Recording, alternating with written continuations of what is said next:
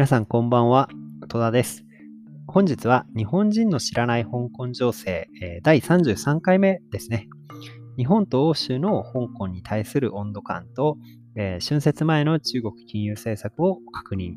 え人民元高は止まらずというタイトルでお伝えしていきたいと思います。まずはじめに日本と欧州の香港に対する温度感というお話をします。で、えっ、ー、と、まず日本ですけれども、株式会社パソナ、人材派遣の会社ですけれども、海外現地法人818社を対象に行った調査を発表しまして、それを見るとですね、えっ、ー、と、アジア各国の事業規模拡大を答えているというふうに答えた会社は、えっ、ー、と、4割、5割ぐらいが平均なんですけれども、香港に対してのみは13%と非常に少ない数値でした。まあ、このことからですね、えー、日本は、まあえーと、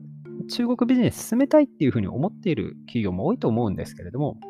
香港については現状維持が大半で、様子見の姿勢を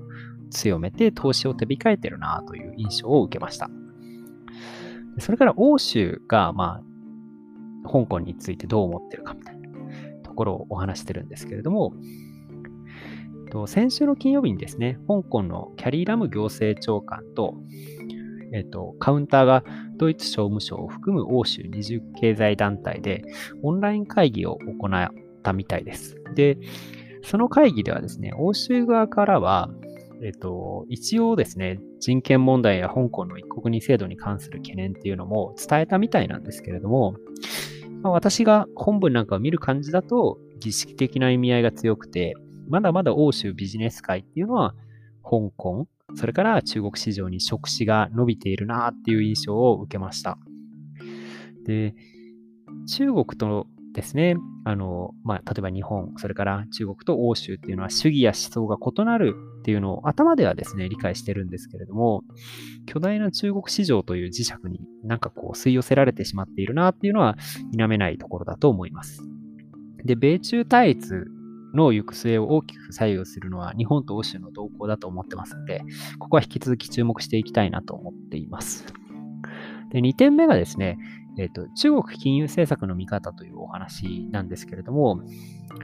中国の金融政策をきちんと終える人って、えっ、ー、と、インフルエンサーの方含めてですね、相当少ないんじゃないかなっていうふうに思ったんで、まあ、ちょっと私が少しずつ解説していけたらいいなっていうふうに思ってます。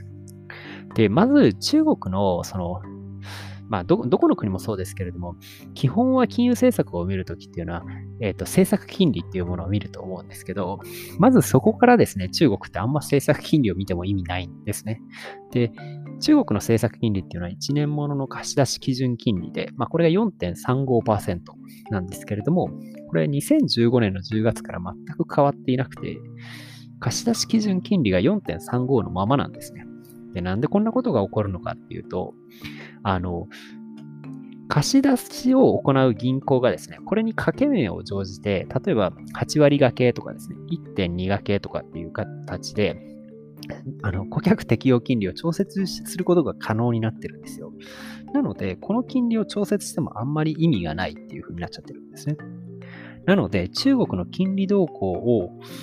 政策金利を追ってもわからないんですよ。変わってないんで。じゃあ何を見るのかっていうと、上海インターバンクオファードレートっていうものがあるので、これを見ていくのが正解になります。でこれを見るとですね、えっと、中国は今週から春節に入りますけれども、春節前に人民元金利が小幅に反発、まあ、つまり上昇してるんですね。ですから足元の人民元高についても、まあ、まあ、納得感があるなっていうふうに個人的には思ってるんですけど、ここもやっぱり見てない人も多いんだろうなっていうふうには思ってます。まあ、ちょっとね、こういうところを伝えていければっていうふうには思ってます。で最後、えっと、香港ドルと人民元相場のアップデートということでやっていきたいと思います。まあ、日本円人の方がリスナーで多いと思うので、えっと、まあ、日本円を中心にですね、お話ししていくんですけれども、でじゃあ見ていくうちにドル円はあの軸となりますので、ドル円は大事だよねと。で、ドル円はですね、テクニカルで見ると、13週、26週の移動平均をきれいに上抜けてきていまして、まあ、今、足元は下落していますけれども、上昇トレンドと言っていいと思います。そこに入ってきていると。こういう状況で、香港ドル人民元はどうかというところを見ていくわけですけれども、香港ドル円はですね、今13円60銭まで、えーと、先週は上昇しまして、今13.60銭を挟んで、まあ、推移していると。こういう状況です。で、えっ、ー、と、仮にですね、私ドル円110円ぐらいまでは行く可能性あるのかなって、あの、少し長い期間でですね、思ってるんですけれども、110円になった時、香港ドル円っていくらなのっていうと、14円20銭ぐらいなんですね。であと60銭ぐらい上にバッファーがあるんで、まあ14円台ぐらいまでは上昇してっても全然おかしくないんじゃないかなというふうに思っています。で、ドルと、米ドルと香港ドルについてはもう引き続き膠着予想です。で、次は人民元と日本円ですね。人民元と日本円っていうのが、これがものすごく上昇していまして、えっ、と、昨日までに高値が16円の37銭まで上昇してます。ちょっと前までね、14円台だったのに、もう16円の37銭って結構上がってるなっていう感じですよね。で、えっ、と、これはですね、まだまだ上昇すると個人的には思っているんですけれども、まあ、今一旦もみ合っていると。基本的には下がったところをですね、買っていくと。じゃあ目安ってどんなもんなんですかっていうとですね、ドル円がまあ104円の中盤とかですね、104円の前半ぐらいになっていったら人民元も買っていくと、ドル円よりも結局パフォーマンスがいいので、過去。まあ、僕は人民元円をトレードしていきたいなというふうに思っています。